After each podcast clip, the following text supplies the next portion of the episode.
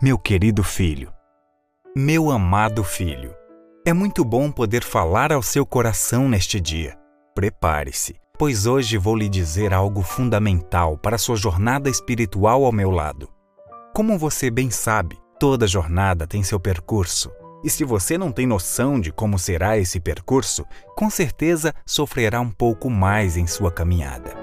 Há muito tempo, escrevi uma grande carta para os seres humanos. Ela ficou tão grande que se transformou em um livro. Infelizmente, a maioria das pessoas que criei não tem valorizado estas orientações, pois existem muitas distrações criadas pelo grande inimigo por aí. O intuito dele é desviar a atenção de todos, fazendo com que não se atentem às minhas palavras. Dessa maneira, ele desconecta o ser humano de mim, o que dificulta a trajetória da vida e faz com que muitos se percam e não saibam para onde ir. Nesse livro, eu digo abertamente minha história de amor por você. Conto como eu o criei, como preservo sua vida e como o salvei. Na verdade, eu o escolhi. João capítulo 15, versículo 16. Com amor eterno o amei, também com benignidade o atraí. Jeremias capítulo 31, versículo 3. Por isso, eu digo a você que não tema, porque eu o remi, chamei-o pelo seu nome, você é meu. Isaías capítulo 43, versículo 1. Antes que eu o formasse no ventre materno, o conheci. E antes que saísses da madre, o santifiquei. Jeremias capítulo 1, versículo 5. Você é precioso aos meus olhos, e eu o amo. Isaías capítulo 43, versículo 4. O livro ao qual estou me referindo, meu filho amado, é a Bíblia Sagrada. Ele foi escrito em um período de 1600 anos, começando por volta de 1500 a.C. e foi terminado por volta do ano 100 depois de Cristo. Foi escrito por 40 escritores diferentes, mas sou eu o autor.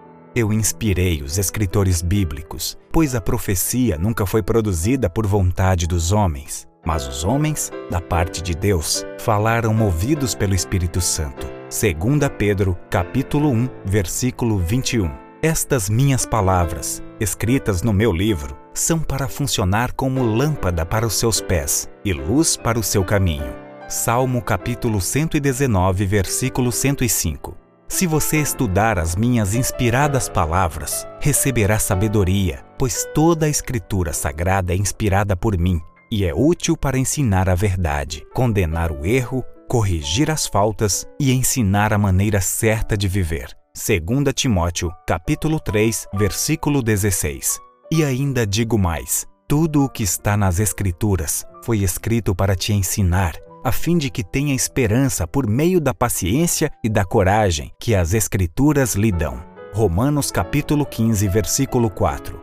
Meu bem, saiba que neste mundo pode secar a erva, pode murchar a flor, mas a minha palavra, eu garanto, substituirá eternamente. Isaías capítulo 40, versículo 8. Tenha esperança nisso. Agora que você já conhece a origem da Bíblia, eu espero que a leia diariamente, pois lendo-a você aprenderá a me respeitar melhor. Você saberá que eu sou seu Deus e perceberá que seu dever é guardar todas as palavras desta lei e cumprir todos os estatutos descritos nela. Deuteronômio, capítulo 17, versículo 19. Não apenas a leia como um livro qualquer, mas pesquise as verdades, examinando as Escrituras, buscando a vida eterna, pois elas dão testemunho de mim. João capítulo 5, versículo 39. Aceite suas orientações como um alimento que sacie sua fome. Você verá que a leitura das Escrituras trará ao seu coração gozo e alegria, porque quando começar a se relacionar verdadeiramente comigo, você levará o meu nome como Senhor dos Exércitos por onde você for. Jeremias capítulo 15, versículo 15.